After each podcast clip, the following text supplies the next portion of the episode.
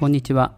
家庭学習だけで子供の才能を伸ばすラジオということで、この放送は家庭学習のプロ、私、陣塾長がお届けします。今日のテーマは、えー子供には期待しない方がいいというお話です。えーちょっと強めのタイトルとなりました。えーつい、まあ親ですからね、えー子供に期待するのは当たり前ですし、まあ、子供に期待してない親なんて一人もいないと私は思っています。うん、私も、まあ、こう言いながらね、あの子供には期待しちゃいます。ね。まあ、期待っていうのは悪いことじゃないですよね。きっとこの子ならこんなことができるだろうとか、まあ、こんな風に育ってくれたらいいなとか、まあ、そういう意味で捉える分にはいいと思いますが、えー期待の正体って、えーこれ気をつけなきゃいけないのが、えーこれくらいならできるはずとか、何年生なんだからこのぐらいできて当たり前でしょうとか、えーこういうのがなんか期待になってないかなと思うんです。えこれどっちかっていうと、えー期待というよりは、え周りとの比較、平均との比較みたいな風に、えなっていませんかね。えつい、こう、同じ学年の子と比べて、これができてない。でも、うちの子にもできるはず。みたいな。えー正直、うちの息子は発達障害をま抱えていて、まだ検査終わってないですが、ほぼ間違いないです。うん。で、まあ、その結果を聞いてから、えーまあ、気が楽になったというか、まあ、比べる必要もないっていうね。でも、それでも、その結果を受けてなお、比べてしまうんですよね。人によっては。まあ、それは、うん、まあ、人として正常な感覚かなと思います。むしろ、なんかこう、達観して、悟ったみたいな 状態の方が、えー珍しいのかなと思いますし、で、ただ、えーいろんなことがこうできるようになってきたりとか、まあ前できなかったことができるようになると、えーつい期待しちゃうんですよね。また次は、その次はみたいな。えーこの次は次はが結構怖くって、今までだったら、いや、なかなかこうお話ししてくれないなって、ちょっとでも話してくれないかなっていう期待が実現して、えーちょっと単語話すようになったとか。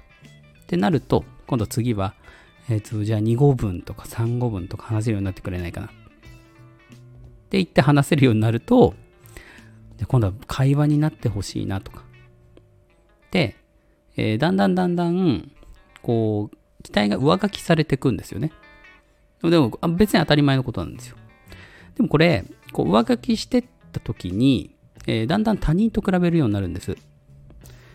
えー誰々さんは2語分、3語分が話せるとか。誰々ちゃんはもうお話ができるとかね。比べますよね。うん。で、自分の子供にも期待するんですよね。もうすぐきっと話せるようになるとか。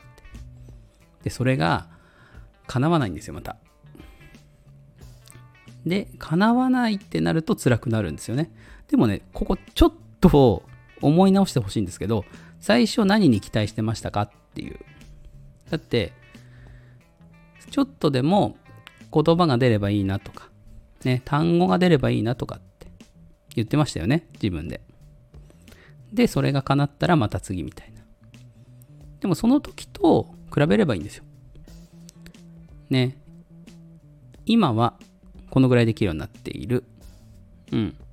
もうそれでいいじゃないですかね。えー他人と比べるんじゃなくて、えーまあ、過去のその子と比べればいいと思うんです。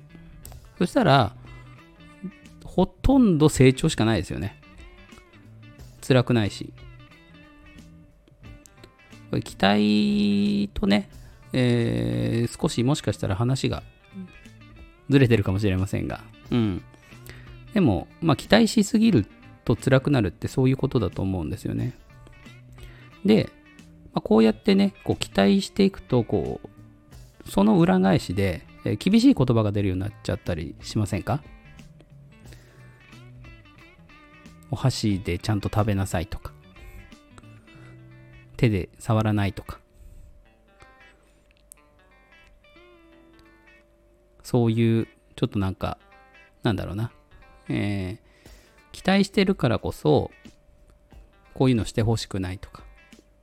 でそれがつい厳しい言葉になっちゃって、えー、なんかお互い嫌な気持ちみたいな。子供は怒られてる気になるしで親は別にそんなに怒りたくないのに怒ってるみたいな、まあ、怒りたくないんだったらね怒らなきゃいいって話なんですけどそうはいかないんですよね。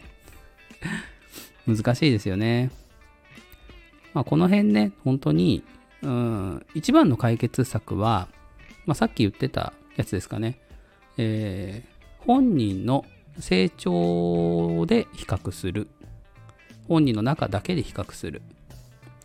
過去からね、どれくらいできるようになったのか、ね、もうそこに何年かかったとか、何歳だからとか、もうそんなのはね、捨て去った方がいいです、正直。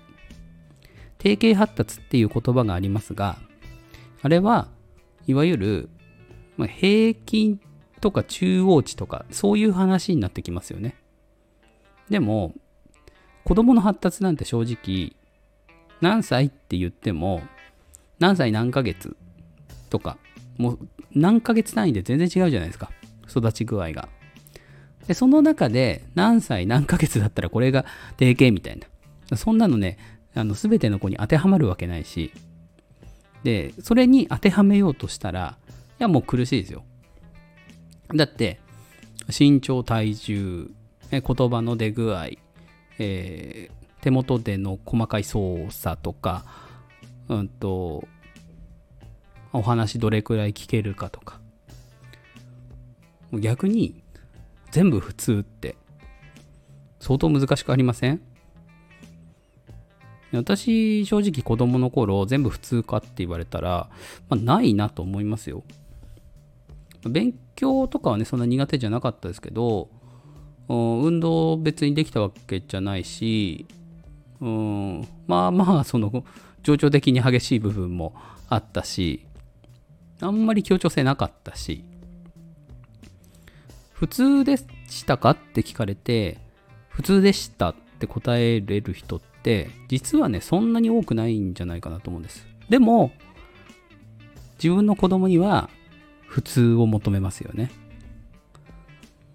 もうそんな時代じゃないかなと思うんです。普通を求めるんじゃなくて。で、個人の、その、まあ、飛び抜けてよくできることとか興味が高いところとかっていうのをこうしっかりこう認めてあげるとかね支えてあげるとかそういう時代かなと思いますのでなんかこう普通に縛られてこう普通になることに期待をしてでそれでイライラするっていうのはもう正直ナンセンスだなと思いますうんまあなので、まあ、親はねとにかくその過度な期待はせずに、こう個人のこ成長を見てあげるのが、まあ、一番かなと思います。期待しすぎるとね、お互い辛くなるんで。うん。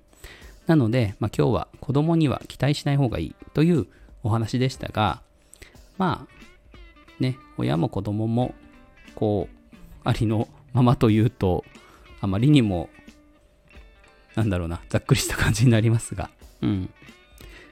えー、こう、あるがままにね、生きていけばいいんじゃないかなと私は思います。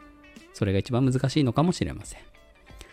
えー、ちょっとね、今日はあの、えー、まあ私のその家庭でのね、状況とかもね、合わせてお話してたんで、少しあの長めになってしまいましたし、えー、声には伝わらないかもしれませんが、結構熱のこもった感じになってしまったかなと思います。えー、まあ今日だけじゃなくね、これからもその子供の発達に関するお話は続けていこうと思いますので、まあ、気になったという方はフォローしておいていただければなと思います。えー、それでは今日の放送はここまでです。ご視聴ありがとうございました。失礼します。